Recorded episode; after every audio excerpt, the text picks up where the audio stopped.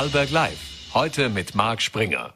Recht herzlich willkommen zu Vorarlberg Live am Freitag, dem 8. April. Heute bei Vorarlberg Live am Bunterreigen an Gästen. Einmal den Primar der Stiftung Marie Ebene, Philipp Kläumstein, dann den Direktor des Vorarlberg Tourismus, äh, Christian Schützinger, zudem Claudia Gamon, die NEOS äh, EU-Abgeordnete. Doch jetzt darf ich begrüßen im Studio, und zwar Finanzminister Magnus Brunner. Vielen Dank für den Besuch. Danke für die Einladung. Herr Finanzminister, Sie waren ja heute schon in Wolfurt und zwar da wurden Pläne äh, präsentiert, dass die Zollabwicklungsstelle, die soll ja saniert, erneuert und auch noch digitalisiert werden. Was genau ist jetzt da geplant? Das sind ja drei große Worte schon. Das sind drei große Worte und es ist ein sehr großes äh, Projekt. Äh, man muss wissen, ein Viertel fast aller Zollabfertigungen von ganz Österreich werden in Wolfurt abgewickelt. Das ist ein, ein Riesenzollamt sozusagen, eines der größten, das wir haben in Österreich, weil natürlich auch die EU-Außengrenze mit der Schweiz hier in Vorarlberg ist. Und äh, das ist alles in die Jahre gekommen. Es funktioniert äh, nicht besonders gut. Es ist äh, viel Stau auch immer wieder. Und wir haben ein Projekt aufgesetzt, das wir jetzt auf den Weg bringen, äh, gemeinsam mit dem Land Vorarlberg, äh, wo wir die ganze Abwicklung eben moderner, effizienter, digitaler gestalten. Also es soll das, äh, die Zettelwirtschaft sozusagen wegkommen äh, damit erstens der Wirtschaftsstandort einen äh, weiteren Booster bekommt, die Bevölkerung aber auch entlastet wird, weil äh, die Stausituation rund um den Güterbahnhof ähm, einfach nicht mehr tragbar ist. Also mhm. da wird einiges auf den Weg gebracht. Wir werden einen zweistelligen Millionenbetrag in die Hand nehmen und hoffentlich 2024 dann das erste Pilotprojekt dort auch starten können. Mhm. Wenn das heißt Digitalisierung äh, und Verkehr soll weg, äh, heißt das dann, dass dieser Verkehr irgendwo an anderen Zollämtern abgefertigt wird? Nein, es soll besser verteilt werden, aber es soll natürlich auch äh, den Sinn haben, dass äh, manche Lkw gar nicht mehr hinfahren müssen, sondern dass das eben dig digital abgewickelt werden kann, kann. Also man muss nicht mehr mit jedem Zettel nach Wolfurt fahren, den dort abgeben, verzollen und weiterfahren, sondern das kann in Zukunft digital funktionieren. Ähm, und dieses Projekt wird jetzt eben aufgesetzt, um den Wirtschaftsstandard äh, zu unterstützen noch, aber eben auch die Bevölkerung zu entlasten. Mhm. Jetzt hat es heute schon auf Social Media geheißen, das sind ja äh, menschenunwürdige Infrastruktur. Dort nicht, es würde nicht mal ordentliche Sanitäranlagen geben für Lkw-Fahrerinnen zum Beispiel. Sie konnten sich heute selbst ein Bild machen. Äh, was hatten Sie von Eindruck? Ja, das ist natürlich extrem in die Jahre gekommen. Das ist eine Situation, ähm, auch von der Infrastruktur her, von den Gebäuden her, die einfach nicht mehr tragbar ist. Äh, das muss man ändern. Das ist sowohl für die Mitarbeiterinnen und Mitarbeiter vom Zoll, ähm, aber auch von ÖBB und anderen Institutionen, die dort tätig sind, äh, nicht tragbar. Auch die Logistiker, die dort ihre Büros haben in Baracken, äh, das kann kein Zustand sein. Gerade für ein modernes Land wie Vorarlberg kann das kein Zustand sein. Und deswegen haben wir als Bund ähm, als Finanzministerium für den Zoll verantwortlich, gemeinsam mit dem Land Vorarlberg dieses Projekt auf den Weg gebracht. Mhm. Das heißt, welche Rolle spielt da die S18 in diesem ganzen Projekt? Soll ja Lautrach-Wolfert soll ja auch einen Vollanschluss bekommen. Jetzt weiß ich, dass das nicht genau nur Ihre Baustelle ist, aber als Vorarlberger kennen Sie die Situation natürlich sehr gut. Es ist ein indirekter Zusammenhang. Ich würde jetzt nicht einen unmittelbaren äh, sehen, aber natürlich die Entlastungssituation äh, hängt auch mit der S18 zusammen, keine Frage. Wir waren ja gerade heute vorher äh, in der Schweiz auch, wo der Metropolitanraum äh, Bodensee vorgestellt worden ist, wo es genau um diese Verbindung geht zwischen der Schweiz und Österreich. Und dort ist auch von der Schweizer Seite wiederum klargestellt worden, äh, dass wir diese Verbindung unbedingt brauchen. Aber der unmittelbare Zusammenhang äh, mit diesem Zollprojekt ist jetzt nicht auf den ersten Blick gegeben, indirekt natürlich schon, wenn es um Entlastung geht. Was für Hausaufgaben hat das Land Vorarlberg bei diesem Projekt zu machen und zu leisten? Das Land Vorarlberg ist äh, mit an Bord. Es wird äh, mit allen Stakeholdern in dem Bereich, da ist die ÖBB dabei, die Bundesimmobiliengesellschaft dabei, dem die, äh, die Gebäude zum Teil gehören, das Land Vorarlberg mit den Flächen. Also wir sind da alle gemeinsam an Bord. Auch die Schweiz natürlich muss an Bord gebracht werden, weil die Zollabfertigung eine gegenseitige ist. Ähm, also es ist ein gemeinsames Projekt, das eben für den Wirtschaftsstandort Vorarlberg ganz entscheidend ist. Deswegen Vorarlberg auch ganz wichtig an Bord zu sein.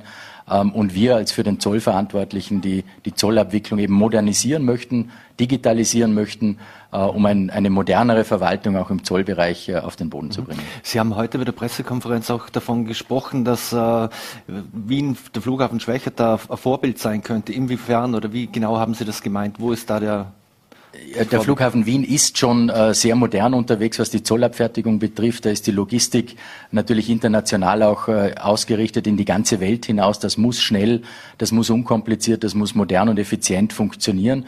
Ähm, und äh, das ist sicher ein Anhaltspunkt, an dem man sich halten kann, wenn man hier in Vorarlberg auch die Zollabfertigung modernisiert. Mhm.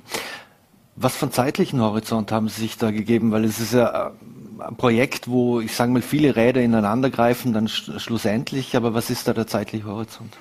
Ja, wir werden jetzt äh, bis zum Jahresende Ende den, den großen Masterplan fertig haben, weil es natürlich nicht nur um den Standort Wolfurt geht, sondern es geht natürlich auch um die anderen äh, Zollstellen sozusagen. Es geht um Höchst, es geht um Mäder, es geht also um alle anderen auch. Lustenau selbstverständlich. Ähm, und das muss alles, wie Sie richtig gesagt haben, ineinander spielen. Auch die ganzen Protagonisten sozusagen müssen auch an Bord sein. Ähm, vom Zeitplan her eben bis Ende des Jahres der Masterplan und wir hoffen, dass wir ähm, eine, eine Art Pilotkorridor äh, bereits 2024 äh, angehen können, dass das starten kann, dass wir dort Pilotkorridore ins Leben rufen können, äh, um dann in den absoluten Vollbetrieb 2027 gehen zu können. Mhm. Jetzt könnte ich mir vorstellen, dass der Lustenauer Bürgermeister schon Angst hat, dass äh, ein bisschen mehr Verkehr wieder kommt oder, oder, kann er, oder können Sie da Entwarnung geben und ihn beruhigen? Na total, das ist mit dem Lustenauer Bürgermeister natürlich auch abgesprochen, dieses Projekt, der ist da auch äh, involviert. Das wird eine Gesamtentlastung für alle äh, Zollübergänge sein.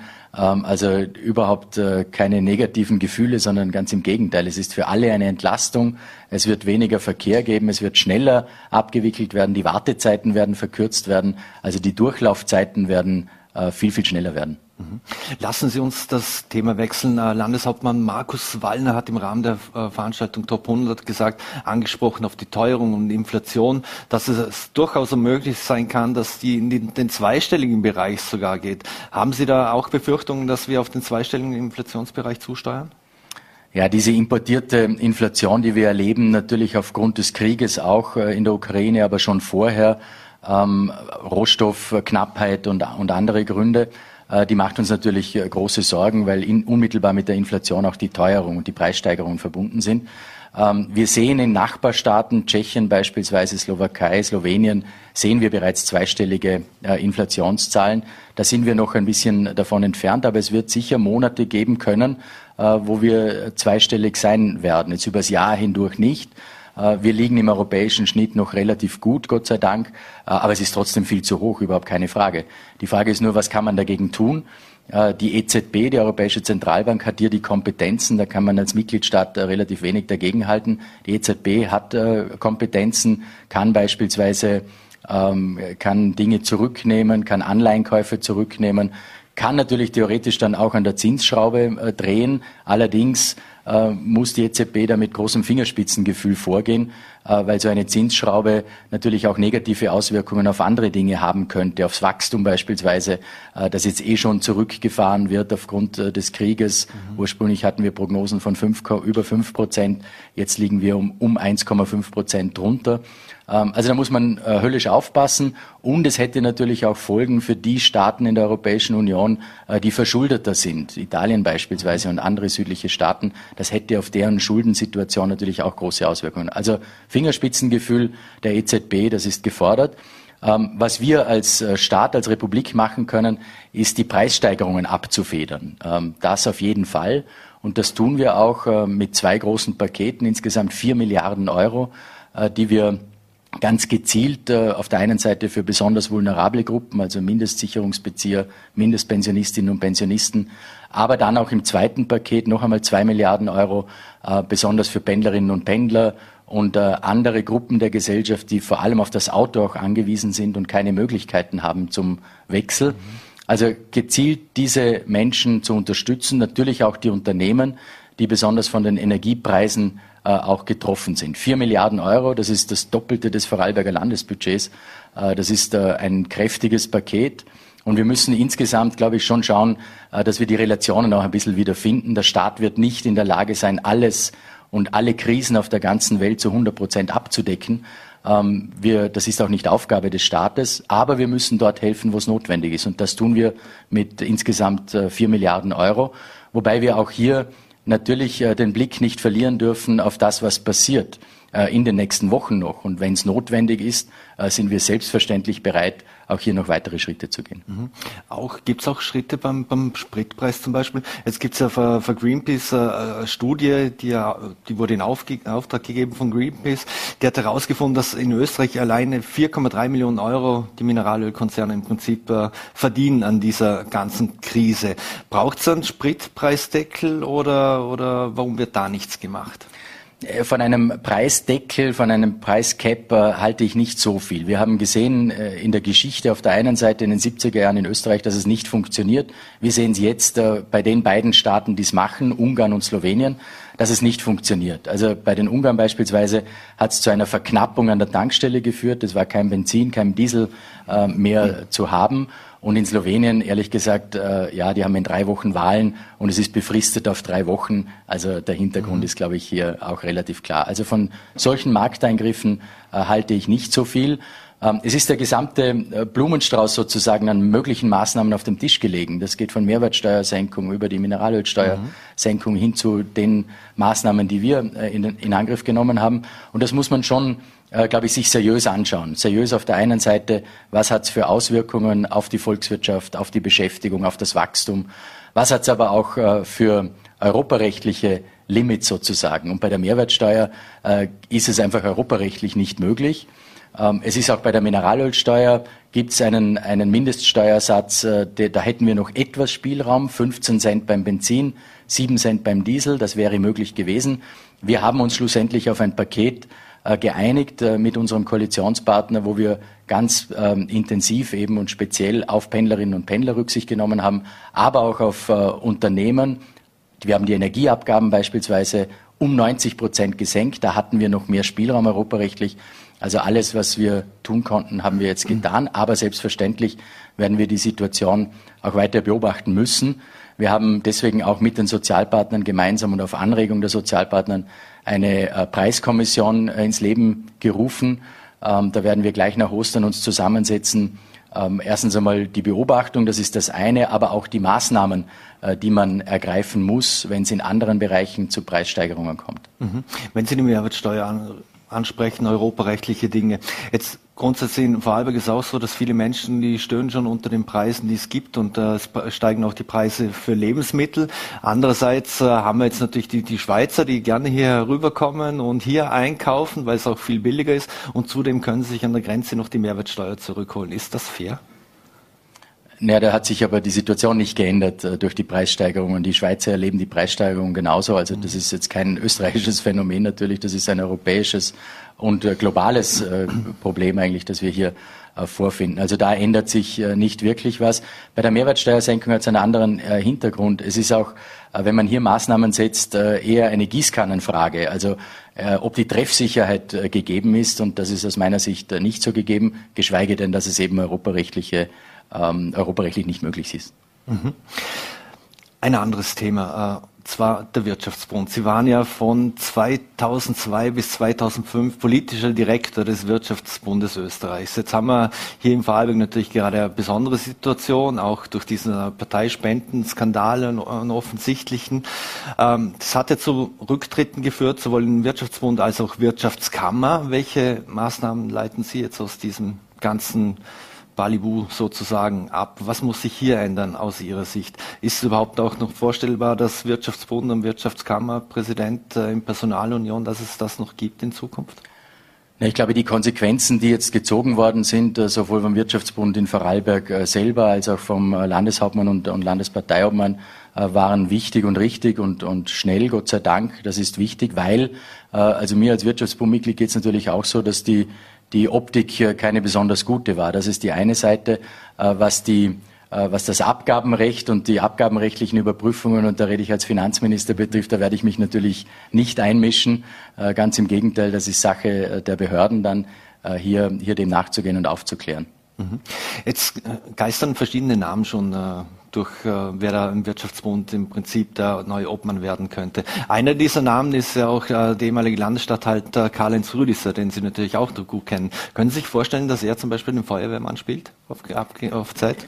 Also ich muss ehrlich sagen, ich bin auch nicht in den Gremien äh, vertreten, die das entscheiden werden. Also da bitte ich äh, die Gremien und die Vertreter der Gremien zu fragen. Äh, Karl-Heinz Rüdisser hat als Landesrat und als Landesstatthalter einen fantastischen Job gemacht, ist ähm, ist in der Wirtschaft, glaube ich, äh, sehr anerkannt, äh, überhaupt keine Frage.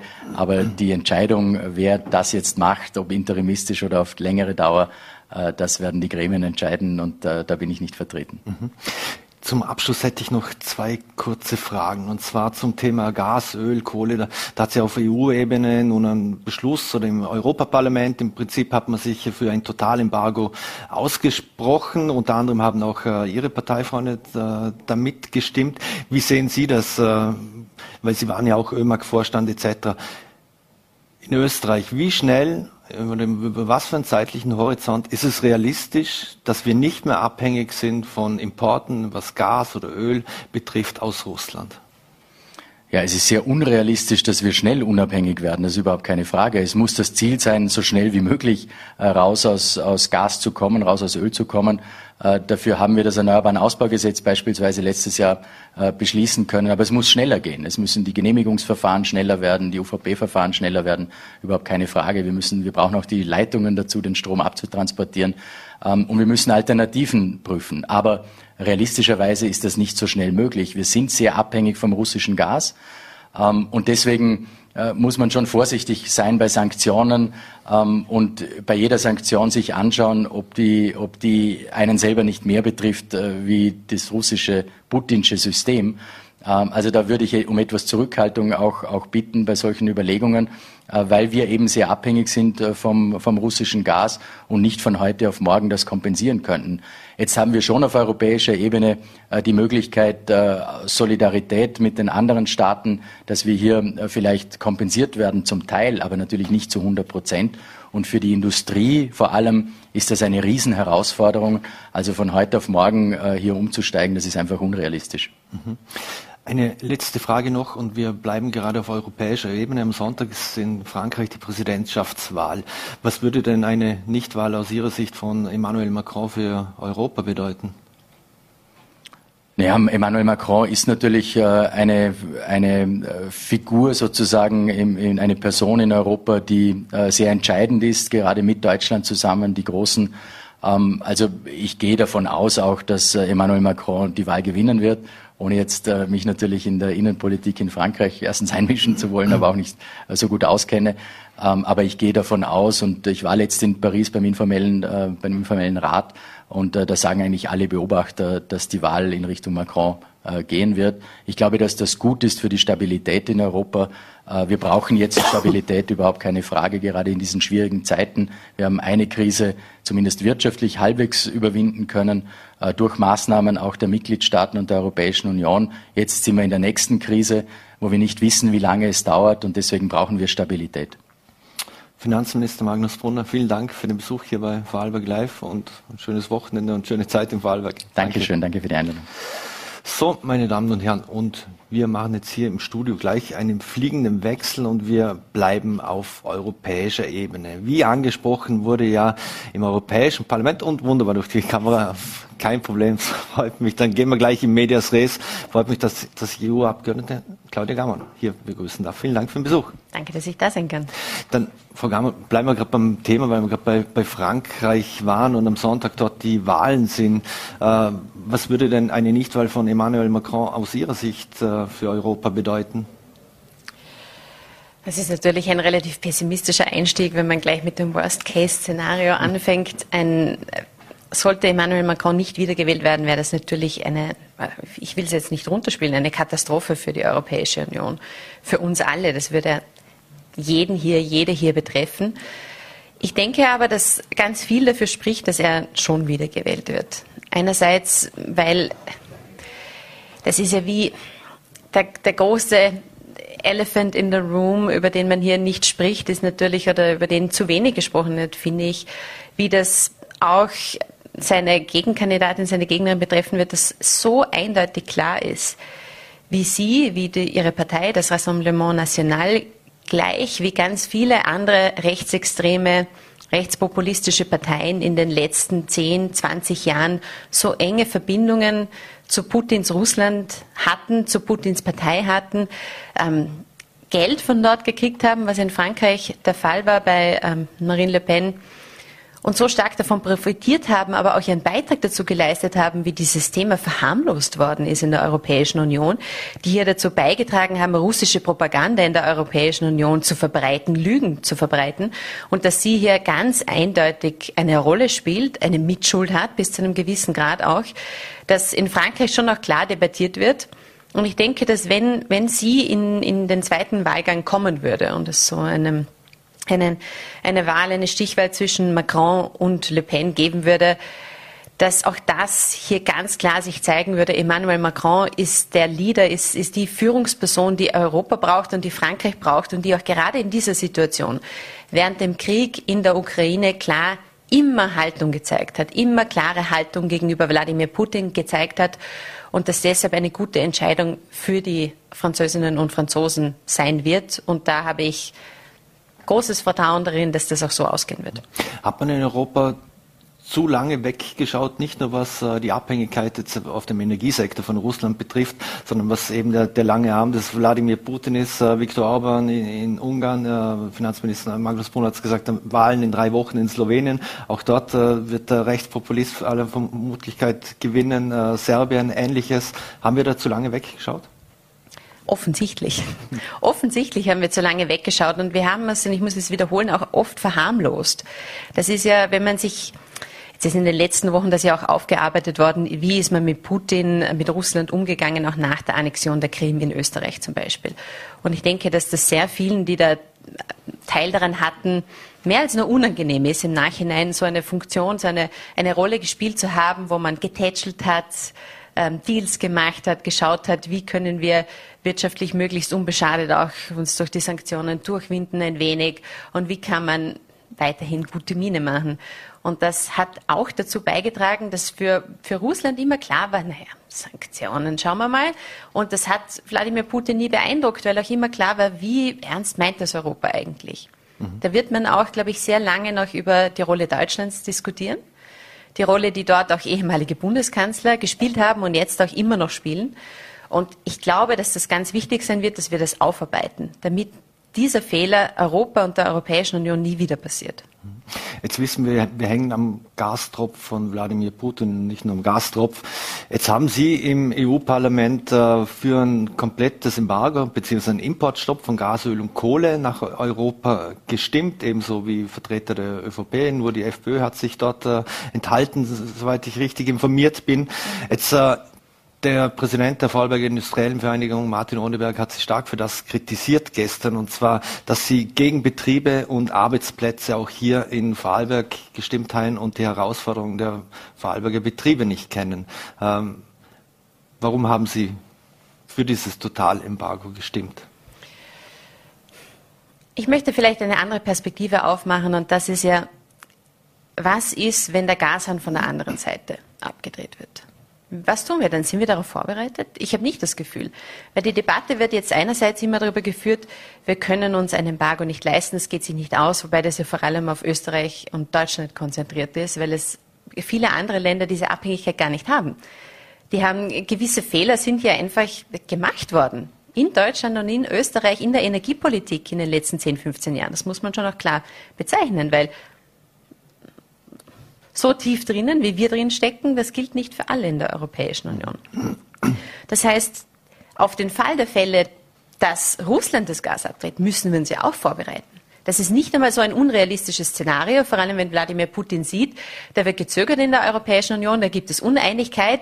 Wenn ich jetzt merke, da ist Europa so verletzbar und es zeigt sich, dass hier vielleicht ein Weg rein ist, um die Einigkeit zu brechen, dann kann man sich schon vorstellen, dass er auch diese Karte ziehen wird.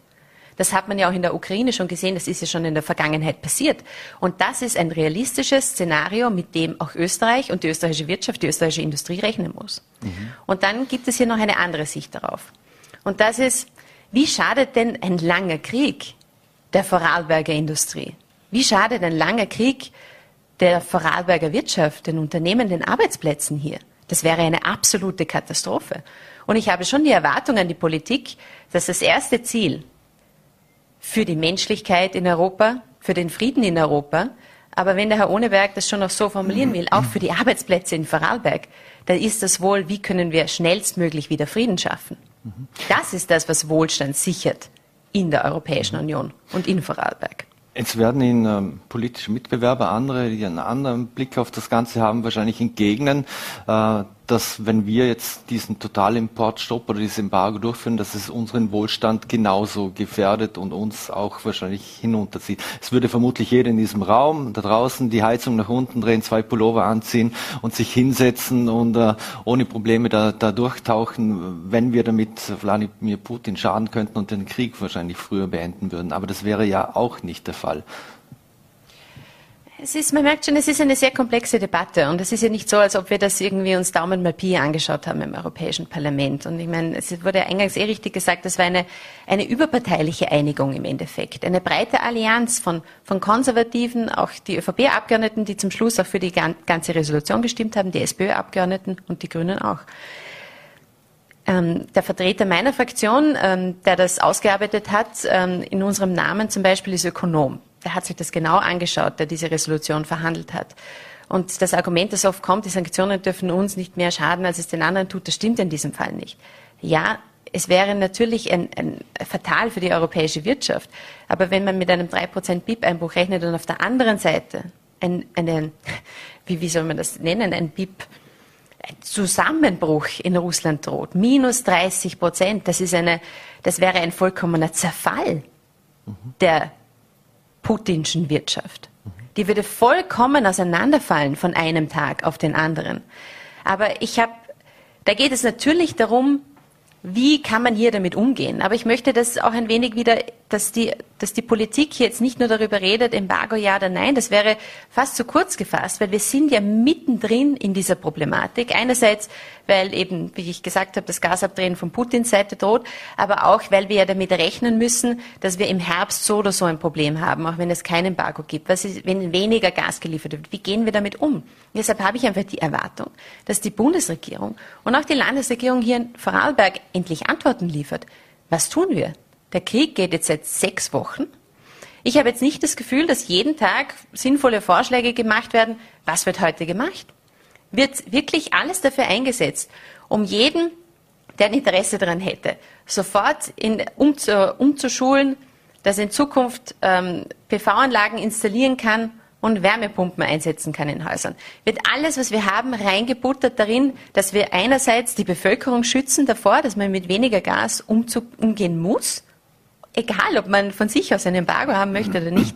Und tun wir auch alles, um der Industrie, der Wirtschaft zu helfen. Und das sehe ich einfach nicht. Da müsste doch jetzt, da müsste man sagen, alle Kraft in dieses Vorhaben, dass wir unabhängiger werden, dass wir nicht so verletzbar sind und dass unsere Wirtschaft und die Arbeitsplätze resilienter werden. Mhm.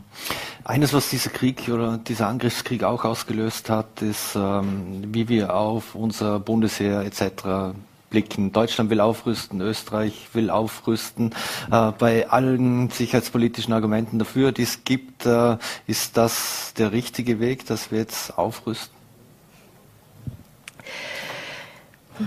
Ich glaube, wenn man sich gerade das österreichische Bundesheer anschaut, aber auch die deutsche Bundeswehr, dann finde ich das falsch, auch so darzustellen, hm, jetzt kommt das große Aufrüsten. Man hat ja das Gefühl, das ist gerade mal ein Ausrüsten von Dingen, die man immer schon gebraucht hätte für ein, für ein Funktionieren ohne Krieg. Dass man sagen kann, man ist für den Notfall vorbereitet, möge er nie kommen. Jetzt sind wir in aber einer ganz anderen Situation. Und was mir schon auch den Horizont erweitert im, im, Europäischen Parlament ist, dass ich auch sehr viel zusammenarbeite mit Kolleginnen und Kollegen des viel stärker betroffenen Ländern kommen. Polinnen und Polen, ähm, Kolleginnen, äh, Abgeordnete aus, den, aus dem Baltikum. Und die haben das Gefühl, Wladimir Putin steht direkt vor ihrer Haustür. Das ist für sie keine, keine Bedrohung, die weit weg ist, die irgendwie schwer greifbar ist, sondern das ist direkt vor ihrer Haustür. Und währenddessen wird im, im russischen Propagandafernsehen jeden Tag ein verrückter Kommentator nach dem anderen sagt, als nächstes knüpfen wir uns Polen vor. Also ich hoffe doch, dass, dass die Politik die Schritte tut, damit alle Bürgerinnen der Europäischen Union, alle Österreicherinnen und Österreicher am Abend schlafen gehen können mit der Sicherheit, dass wir ein Bundesheer haben, das auch für den Ernstfall ausgerüstet ist, um uns alle zu schützen. Ihre Parteichefin Beate Meinl-Reisinger hat gestern in der ZIP 2 gemeint, dass die, die Abstimmung, die Sie im EU-Parlament vorgenommen haben, ein wichtiges Signal waren. Aber zeigt, aber es ist nicht mehr als ein Signal. Zeigt das nicht auch etwas wie handlungsunfähig und wenig Kompetenzen das EU-Parlament hat? Macht Ihnen das überhaupt noch Spaß? Es ist wirklich die, die Aufgabe eines Lebens in, in, in der Europäischen Union, so eine Verantwortung zu haben, in so einem Parlament sitzen zu können und Politik zu gestalten. Und es gibt äh, gibt Bereiche, wo wir keine direkte Kompetenz haben, zum Beispiel Sanktionen zu verhängen. Ich gehe davon aus, dass das viele, wahrscheinlich die jetzt auch zuschauen, auch ein bisschen komisch finden würden, wenn das Europäische Parlament über sowas entscheidet und nicht die Mitgliedstaaten was mitzureden haben. Ich meine, es gibt ja gute Gründe, warum man sich die Kompetenzen über die Vereinigten aufteilt. Staaten von Europa, dann würden Sie es entscheiden. Ja, aber ich, ich meine, ich lebe ja im Hier und Jetzt mhm. und muss damit umgehen und hier Politik machen. Und zur selben Zeit arbeite ich aber sehr aktiv an den Gesetzen, wo wir schon eine klare Kompetenz haben. Am, am, Klimaschutz ganz aktiv, an eben einer neuen Energiepolitik. Schon seit ich angefangen habe im Europäischen, äh, im Europäischen Parlament an einer Energiepolitik, die uns eben unabhängiger von Diktatoren aus allen möglichen Staaten macht, die uns resilienter macht, die auch Europa diesen grünen wirtschaftlichen Aufschwung bringen sollte, der nun einmal mit sich kommt, wenn man eine ganz neue Industrie aufbaut und auch diese Innovation herbringt und schaut, dass die in der Europäischen Union beginnt und hier auch Fuß fasst, anstatt dass wir schon wieder etwas verpassen und das stattdessen in Asien passiert. Aber auch da haben Sie ja gerade kritisiert eigentlich, dass weiterhin äh, Erdgas gefördert wird äh, und nicht äh, in andere Technologien. Ja, also ich kann, ich, ich, möchte, jetzt, ich möchte niemanden mit, mit technischen Einzelheiten nerven hier oder langweilen gar. Aber ich hatte mit einem Gesetz zu tun, wo es um transeuropäische Energieinfrastruktur geht. Also sogenannte Interkonnektoren im europäischen Netz. Da geht es natürlich auch um Gas. Und da ging es um eine Reform. Wie machen wir das in Zukunft anders? Das ist letztes Jahr verhandelt worden. Und da habe ich zum Beispiel eingebracht, ich bin der Meinung, dass man große Fernwärmeanlagen, wie wir sie in Österreich ja auch kennen, auch in Vorarlberg gibt es Fernwärme, leider noch nicht so viel, aber es gibt ja auch in Wien ist der Vorreiter und wird in der ganzen Europäischen Union immer zitiert, das ist toll, wie das dort gemacht wird und wie das geplant wird. Und da haben vielen, vielen hat da einfach das Vorstellungsvermögen gefehlt, was hat das jetzt damit zu tun? Und das bringt uns doch nichts. Und ganz viele, die immer noch dafür plädiert haben, eben mehr in neue Pipelines zu investieren, und da habe ich immer das Gefühl, man, man merkt dann, ob das Gegenüber energiepolitisch ahnungslos ist oder nicht, weil so eine Pipeline, das ist ja nicht von heute auf morgen gebaut. Auch ein LNG-Terminal ist nicht von heute auf morgen gebaut, sondern hier sprechen wir von Investitionen, die über Jahrzehnte dauern. Aber wir haben ja keine Zeit mehr. Wir hatten vor dem Krieg schon nur noch wenig Zeit, um gegen den Klimawandel anzukämpfen. Aber ich denke doch, dass es jetzt allen klar ist, die Zeit ist gar nicht mehr da. Wir müssen jetzt in Erneuerbare investieren. Mhm. Eine letzte Frage noch. Frankreich, Finnland und die Slowakei, die investieren alle in Kernkraftenergie und Kernkraftwerke. Müssen wir das auch mal ehrlicher diskutieren, dass, wenn es hart auf hart kommt, wir noch viel mehr Atomstrom äh, importieren werden müssen, damit wir es auch fein warm haben hier? Oder wie sehen Sie das? Also ich möchte, ich möchte das muss Deutschland selber entscheiden, wie die damit umgehen, wie sie das Gas kompensieren, ob sie Kraftwerke weiterlaufen lassen wollen würden oder nicht. Aber das müssen auch die, die jetzt glauben, man, man würde auf, auf Kernkraft umsteigen, einfach anerkennen, äh, das dauert auch viel zu lange. Ein neues Kraftwerk, und ich meine, im Best Case, und das hat nie funktioniert in den letzten Jahren, würde das 15 Jahre dauern. Was ist denn in 15 Jahren? Wollen wir ja vielerorts schon quasi kurz vor der Klimaneutralität sein. Das ist einfach kein, das ist kein realistisches Szenario. Und das muss ja auch denen, die am härtesten jetzt sagen, wir müssen in Kernkraft investieren, muss auch denen klar sein, wir haben keine Zeit mehr für sowas. Das ist eine Spielerei, das kostet viel zu viel Geld, dauert viel zu lange, das ist keine realistische, sinnvolle Lösung, die uns irgendwie helfen würde. Claudia Gamon, vielen Dank für den Besuch hier Dankeschön. bei Vorarlberg Live. Schöne Ostern in dem Fall oder bald schon und äh, schönen Abend, schönes Wochenende. Dankeschön. Bleiben Sie gesund. So, meine Damen und Herren, und wir machen hier gleich weiter, man an fliegendem Wechsel hier im Studio und man auch an Themenschnitt. Und zwar freue ich mich sehr, dass ich jetzt den Geschäftsführer von Wahlberg Tourismus, Christian Schützinger, begrüßen darf. Vielen Dank für den Besuch. Sehr gerne.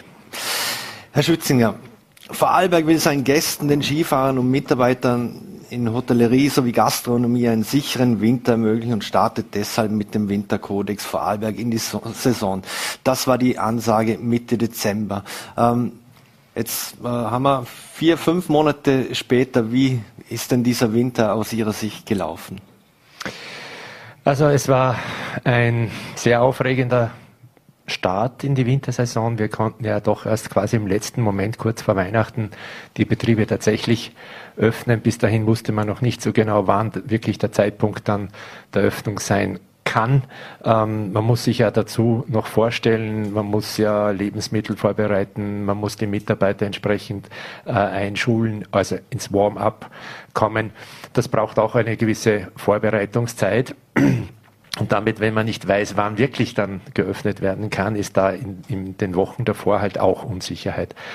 Aber das hat die Branche äh, recht gut weggesteckt und wir konnten dann doch äh, mit einer guten Nachfrage in die Wintersaison starten, hatten dann sehr starke äh, Weihnachten, Weihnachtsferien. Dann im Jänner ähm, kam es wieder zu diesem schon fast berühmten Jännerloch, also eine Phase, äh, in der man halt jetzt schon auch spürt, dass wir nicht alle Märkte zur Verfügung haben. Es sind noch nicht alle Länder, die in Vorarlberg auch Urlaub machen können, bereits wieder reiseaktiv. Und dann im Februar waren die Zahlen wieder halbwegs ordentlich. Aber man muss schon dazu sagen, wenn ich von halbwegs ordentlich spreche, dann reden wir immer noch von einem Viertel, also rund 25 mhm. Prozent weniger bei den Übernachtungen bisher. Die Märzzahlen liegen uns jetzt noch nicht vor. Was man glaube ich, nicht vergessen darf, ist, dass wir ja nicht nur Ferientourismus in Vorarlberg mhm. haben. Also wir haben äh, besonders in der Region Bodensee-Vorarlberg, also im Rheintal, aber beispielsweise auch in Bludenz natürlich auch Geschäftstourismus, also Geschäftsreisende. Da gehören nicht nur die Handelsreisenden dazu, sondern das sind auch Seminare, Tagungen, mhm. vielleicht auch Kongresse. Mhm. Dieses Segment ist nach wie vor on hold und diese Region, äh, die leidet natürlich am allermeisten darunter. In Summe in den Feriengebieten äh, etwas besser, als wir erwartet haben. Im Rheintal leider so, wie wir das erwarten mussten. War das Gros der Gäste, haben das wieder die Einheimischen ausgemacht? Wir hatten ja auch recht, also wenn wir jetzt mal im Wintertourismus bleiben, äh, strenge 2G-Regeln und, und das sehr lange. Ähm, Waren es wieder die Einheimischen, die sozusagen die Kohlen aus dem Feuer geholt haben, was, was zu, aus dem Feuer holen geht? Also wir sind froh, dass wir äh, einen sehr verlässlichen Stammmarkt auch in Österreich haben und da vor allen Dingen auch die Vorarlberger sehr gerne im eigenen Land auch Urlaub machen. Das haben sie auch diesen Winter getan, aber man muss sich auch klar sein, dass rein von der Menge her ähm, wir sehr stark von Deutschland, äh, Niederlanden, auch Belgien, Frankreich von diesen Märkten abhängig sind. Die Österreicher sind gut gekommen. Ähm, besser waren allerdings äh, die Gästeankünfte aus Deutschland. Und nachdem die deutschen Gäste ja fast 60 Prozent von gesamten Gästemix ausmachen, hat uns das auch sogar etwas besser gestellt als manche andere Bundesländer in, in Österreich. Also wir sind momentan ähm, die noch am besten davon kommende äh, Region in, in Österreich. Das freut uns. Gleichzeitig machen uns aber die Schweizer Sorgen. Oder? Also die Deutschen haben unsere, unser Reglement besser akzeptieren können, unser Corona-Reglement, die Schweizer nicht. Und dort haben wir minus 50 Prozent. Also da sieht man, äh, welche Auswirkungen beispielsweise das äh, Corona-Regime auch für diese Gästeankünfte haben kann. Mhm. Die Schweizer, also haben sich ja schon vor Corona schon ein bisschen auch auf unserem Markt mehr versucht einzustellen. Also wir haben immer die Gastfreundlichkeit, mit der wir sehr punkten. Zudem war es bei uns auch immer billiger als, als, als es in, in der Schweiz war. Aber merkt man, dass die, die, die Schweizer Tourismusregionen schon versucht haben, etwas nachzuziehen oder auch äh, bei den Preisen zu deckeln. Also wenn ich jetzt mal äh, gehe mal von den klassischen Skikarten aus, da sind wir ja nicht wirklich viel auseinander, wenn wir das anschauen. Also die Schweizer haben natürlich sehr wohl in ihrem Angebot nachgeschärft. Äh, sie haben eine sehr flexible Preisgestaltung in vielen Teilen auch der Wintersportgebiete eingeführt und können damit je nach Anfragesituation und nach Nachfragestärke mhm. auch die Preise ähm, dynamisch gestalten. Also manchmal höher, manchmal weniger hoch. Wenn jemand ähm, sich die Zeit gut einteilen kann, dann kann er durchaus äh, sehr, relativ, gün relativ günstige äh, Skiticketpreise bekommen. Wenn er zu Hochsaisonzeiten fährt, dann wieder teurer. Man muss genau hinschauen. Und äh, das gilt natürlich auch für unsere äh, Wintersport. Gebiete. Äh, wir sind natürlich mit unseren Nachbarn, auch Mitbewerbern auch ständig im Kontakt. Wir waren gerade letzte Woche äh, in einem Resort und haben uns das auch genauer angesehen. Also auch wir brauchen weiter Entwicklung. Und beim Thema dieser flexiblen Preisgestaltung, das wäre vielleicht ein Gedanke, mit dem wir uns auch intensiver beschäftigen sollten. Mhm. Sie haben es gesagt, äh, vor Weihnachten hat man versucht, so in also sich aufzuwärmen für, für einen großen Ansturm, was auch immer. Ähm, jetzt die Gäste wollen alle Annehmlichkeiten haben, für die sie auch bezahlen und dafür braucht es meistens Personal. Jetzt wissen wir, alle Branchen zu haben händeringend gesucht. Äh, wie waren da die Rückmeldungen? Haben wir es noch irgendwie hinbekommen, äh, dass jeder zufriedenstellende Mitarbeiter gefunden hat? Nein, zufriedenstellend war es nicht.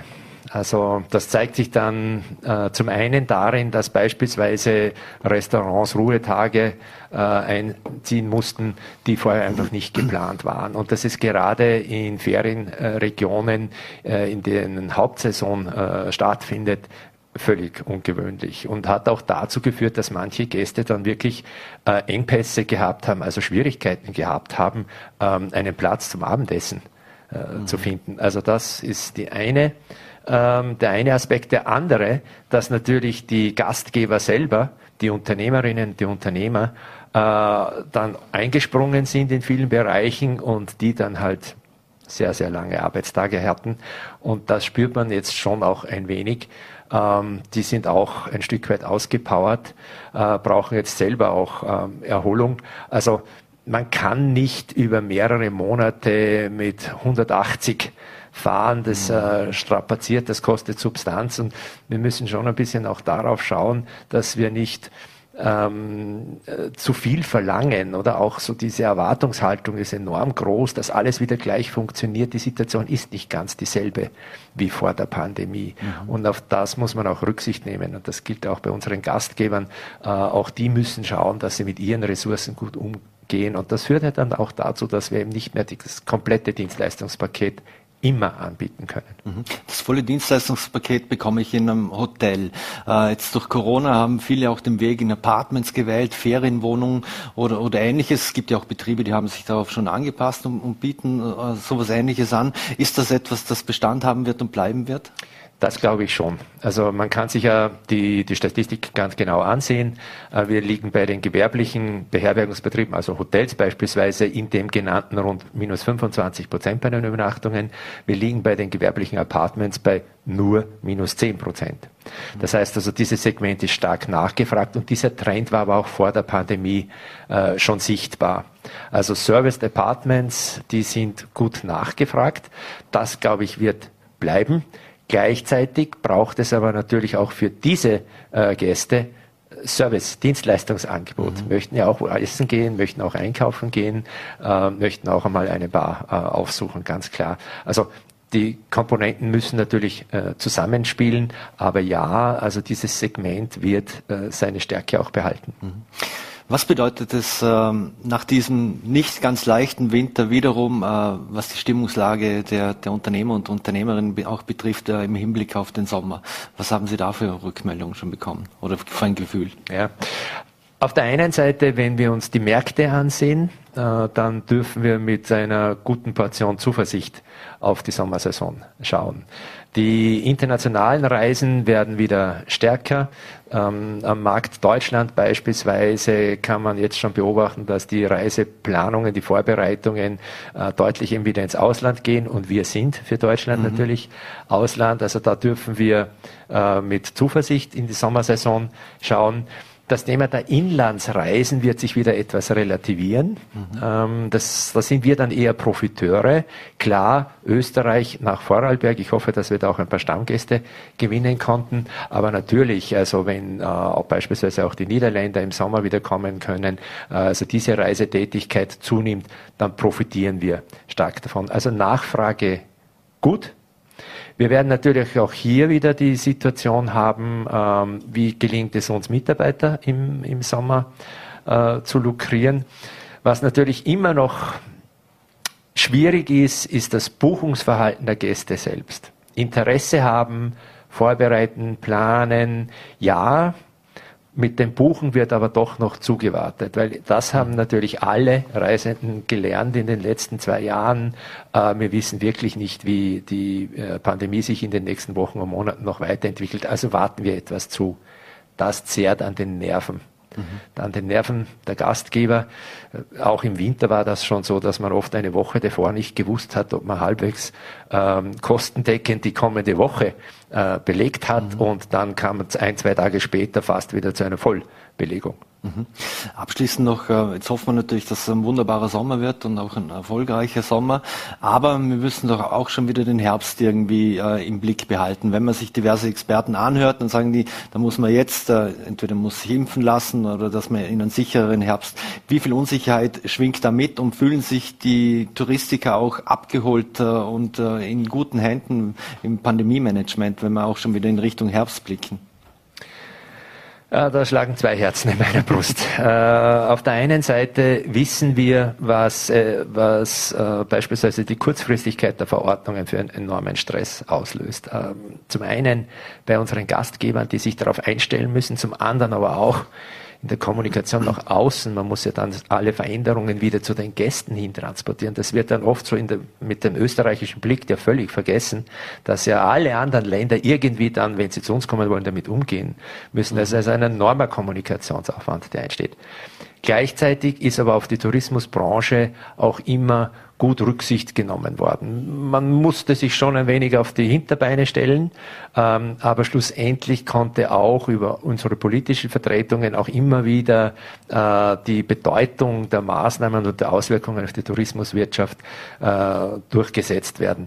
Das gibt ein Stück Vertrauen, also dass wir auch mit, in, mit der Tourismuswirtschaft nicht beiseite geschoben würden, sondern mhm. dass unsere Anliegen auch ernst genommen würden. Das haben wir auch äh, gelernt. Also auf der einen Seite hm, wissen wir, was da ordentlich Stress machen kann, auf der anderen Seite ein Stück weit auch Vertrauen darauf, dass wir mitgedacht werden, wenn es um die nächsten Monate oder Saisonen auch geht. Was man vielleicht noch dazu sagen darf, was jetzt ein großer Unterschied auch sein wird für die kommende Sommersaison, ähm, wir können ja unsere Veranstaltungen wieder in einem größeren Ausmaß durchführen. Äh, ich glaube, das wird beispielsweise bei den Bregenzer Festspielen eine, äh, einen guten Push geben. Das gibt auch der Region äh, wieder Aufatmen und Lebensfreude.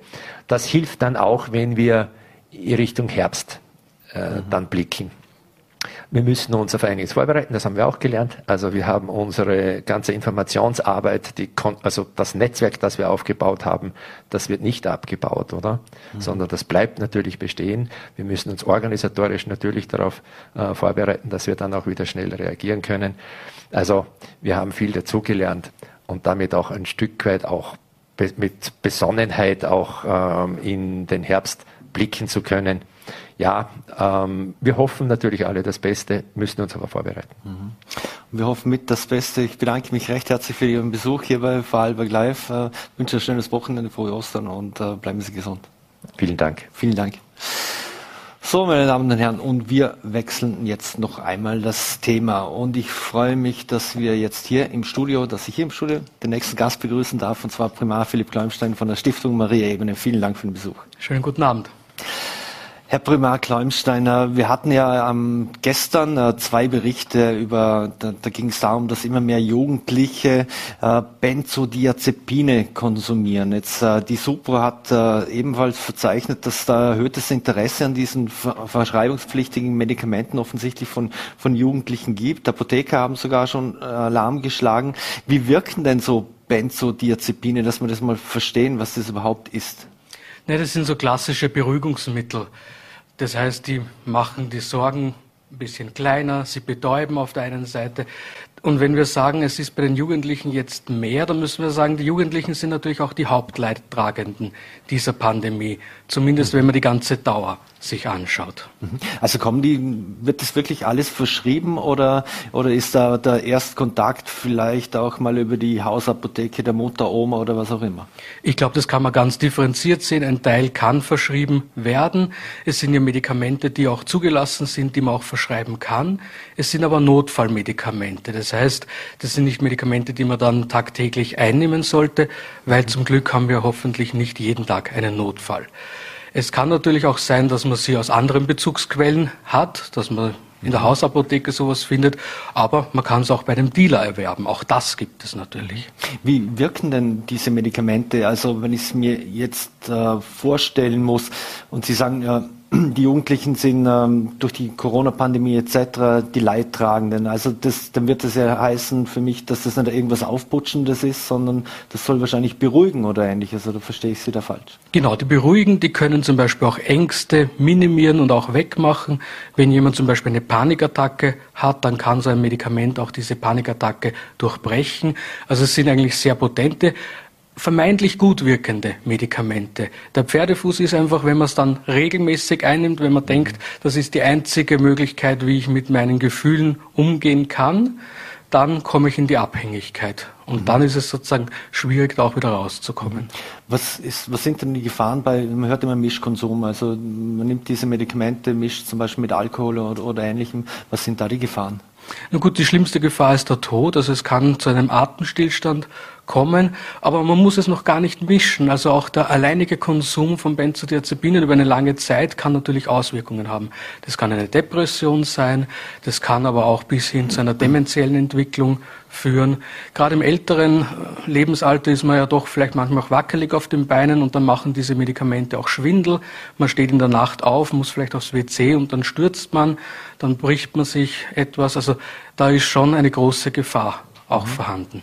Und wie hoch ist die Gefahr, dass man abhängig wird? Ist es äh, da gibt es eine zeitliche Dimension. Man sagt so drei bis vier Wochen maximal sollte man Benzodiazepine einnehmen oder kann man einnehmen, ohne dass man gleich abhängig ist. Wenn man natürlich auch viele Tage dazwischen hätte, ist die Wahrscheinlichkeit, dass man Abhängigkeit entwickelt, auch geringer. Mhm. Und wie sieht denn das von, von der Menge aus? Also wir denken natürlich alle an äh, ich nehme jetzt mal einen alten Film, Herr Bahnhof Zoo und Christiane F., äh, bei, bei den harten Drogen, die brauchten immer mehr. Wie ist das bei diesen Benzodiazepinen? Da gibt es zwei Arten, sozusagen das Klassische, dass man doch immer eine Dosissteigerung braucht, aber es gibt auch eine sogenannte Low-Dose-Abhängigkeit bei Benzodiazepinen. Das heißt, da kann man über Jahre doch eher konstant auf der Dosierung bleiben, oftmals Jahrzehnte. Man sitzt dann wirklich im Krankenhaus auf der Unfallchirurgie, jemand kommt mit einem Oberschenkelhals gebrochen und man sieht dann, ui, die Ursache war eigentlich ein Sturz durch Benzodiazepine, durch Schwindel, wackelige Beine. Abhängigkeit heißt doch, wenn ich davon loskommen will, ich muss einen Entzug machen. Wie stellt sich denn so ein Entzug dar? Ist das auch so? Und ich bemühe wieder die Christiane F. oder ähnliches. Äh, wie muss man sich so einen Entzug vorstellen von Benzodiazepinen? Kann ich es einfach absetzen, alles ist gut? Also wenn man das absetzt, das kann potenziell lebensbedrohlich sein. Also man kann einen Entzugskrampfanfall bekommen. Das heißt, man muss da wirklich in kleinen Schritten die Dosis Schritt für Schritt reduzieren und schauen, dass man dann wirklich auf Null kommt. Mhm. Wie groß ist das, das Problem hier in, in Vorarlberg? Ja, Gibt es auf der Maria-Ebene mehrere Jugendliche oder, oder ähnliches, die da äh, im Prinzip in Behandlung sind? Also grundsätzlich ist es kein Vorarlberger Problem. Wir sehen es in ganz Österreich, wir sehen es auch in den Nachbarländern. Wir auf der Maria-Ebene behandeln natürlich nicht primär Jugendliche. Bei uns, wenn man so die Statistik sich anschaut, haben wir doch zwischen 10 und 12 Prozent unserer Patienten, die eine Benzodiazepinabhängigkeit haben. Muss man mit einer hohen Dunkelziffer rechnen, weil es eben diverse Jugendliche gibt, die entweder über den Dealer drankommen oder auch über, über Mamas Hausapotheke? Ich glaube, es gibt sicherlich eine Dunkelziffer, die aber nicht nur die Jugendlichen betrifft, sondern alle Altersgruppen. Mhm. Jetzt wurde ja von der Apothekerkammer wenn man zwischen den Zeilen liest, durchaus kritisiert, dass es vielleicht zu schnell verschrieben wird und zu häufig verschrieben wird. Werden Benzodiazepine aus Ihrer Sicht zu schnell und zu häufig verschrieben? Ich glaube, das muss man auch differenzierter sehen. Also es sind Medikamente, A, die wirken, die eine Zulassung haben, das heißt, sie können auch eingesetzt werden vom Arzt, von der Ärztin. Und es gibt ja auch den Fall, dass jemand schon mit einer Abhängigkeit zum Hausarzt beispielsweise kommt und dann kann der ja auch nicht sagen, so, wir stoppen das Ganze, dass die Apothekenkammer vielleicht glücklicher ist, sondern muss das sehr differenziert vorgehen, weil, wie wir vorhin schon gesagt haben, ein Stopp kann potenziell lebensbedrohlich sein. Mhm. Das Ziel sollte natürlich sein, dass man ein Bewusstsein schafft, nicht nur in der Ärzteschaft, die wissen das natürlich, sondern auch in der Bevölkerung. Darum ist es natürlich toll, wenn man heute darüber reden kann, dass auch die Bevölkerung weiß, das sind Medikamente, die haben ein Abhängigkeitsrisiko, ein Potenzial. Die wirken im ersten Moment toll, aber es ist sozusagen der leichtere Weg und enden dann im schlimmsten Fall vielleicht sogar im Grab. Mhm. Was, was kann man denn zum Konsummotiv sagen? Wenn ich jetzt da wahrscheinlich an Cannabis und andere Drogen und LSD oder was es auch immer gibt, dann heißt es entweder, man will sich ausklinken oder bei Amphetamin, man will irgendwo mithalten. Wo kann man diese Benzodiazepine verorten? Also grundsätzlich muss man sagen, alle Suchtmittel haben natürlich eine sehr schnelle Wirkung, also die wirken fast sofort und sie wirken natürlich irgendwo gefühlsmodulierend. Das heißt, sie können sozusagen Euphorie auslösen. Sie können aber auch negative Gefühle wie zum Beispiel Angst, Traurigkeit wegmachen. Alles, was so automatisch mit einer Pille emotionsmäßig reguliert werden kann, ist natürlich eine Mogelpackung auf lange Sicht. Gefühle sind so ein bisschen das Salz in unserer Suppe des Lebens. Gefühle sind aber auch wie das Wetter. Das heißt nicht nur Sonnenschein, sondern es gibt auch Regen und alle Mischformen dazwischen. Und mit dem müssen wir eigentlich lernen, klarzukommen, ohne fremde Hilfe durch Chemie Tabletten. Mhm. Wie wirkt das eigentlich auf, auf den Körper von Jugendlichen? Ich denke gerade gestern bin ich ja durch eine Schwerpunktkontrolle der Polizei gefahren, äh, wo sie auch ein Zelt aufgestellt haben. Also wird ja vermehrt auf Drogen mittlerweile äh, kontrolliert. Ähm, wenn jetzt so Benzodiazepin, kann ich da eigentlich Auto fahren oder auf, auf einem Moped sitzen und oder schlägt das auf die Motorik oder, oder was hat das für Auswirkungen? Also man kann eigentlich sagen, Benzodiazepine sind wie Trockenalkohol oder Alkohol in Pillenform. Das heißt, man kann natürlich nicht Auto fahren, sollte man einen Unfall haben und man macht dann nachher eine Blutkontrolle, dann kann das natürlich auch juristisch große Probleme machen. Mhm. Aber ganz klar, unter Benzodiazepinen ist die Reaktionsfähigkeit eingeschränkt, so wie wir auch gehört haben, die Motorik, man kann stürzen und das ist alles fürs Autofahren natürlich nichts, aber auch nicht fürs Fahrradfahren. Mhm.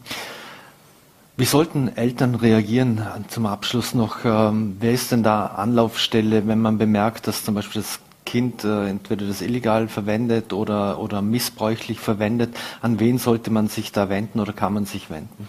Gut, wir haben ein ganzes Netz in Vorarlberg natürlich an Fachstellen. Man kann sich natürlich primär auch beim Hausarzt einmal wenden, natürlich auch bei unseren Beratungsstellen, den Cleans, aber auch alle anderen Beratungsstellen. Es gibt einen schulpsychologischen Dienst. Auch die Supro bietet Beratungen zum Beispiel für Eltern an.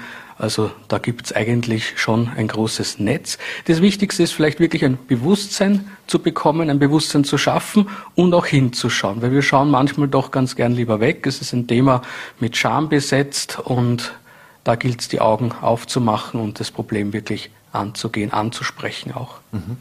Als letztes müssen wir wir haben in den vergangenen Jahren und Jahrzehnten eben immer über Cannabis, Amphetamine, Kokain, Heroin, Alkohol etc.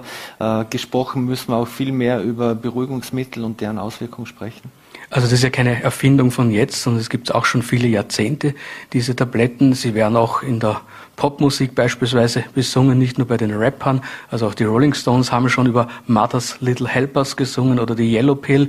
Also es ist etwas, was es schon lange gibt und eigentlich nicht was ganz was Neues ist. Und natürlich muss man darauf schauen. Es gibt natürlich immer Entwicklungen auch in der Suchtszene oder auch in den Abhängigkeiten. Also es ist ein dynamisches Umfeld, aber ich denke, ja, man hat das ganz gut im Blick und auch im Griff. Primar Philipp Kleumstein, vielen Dank für den Besuch hier bei Vorarlberg Live und äh, wünsche Ihnen alles Gute, frohe Ostern im Hinblick auf nächste Woche schon und bleiben Sie gesund. Vielen Dank für die Einladung, schönen Abend. Danke.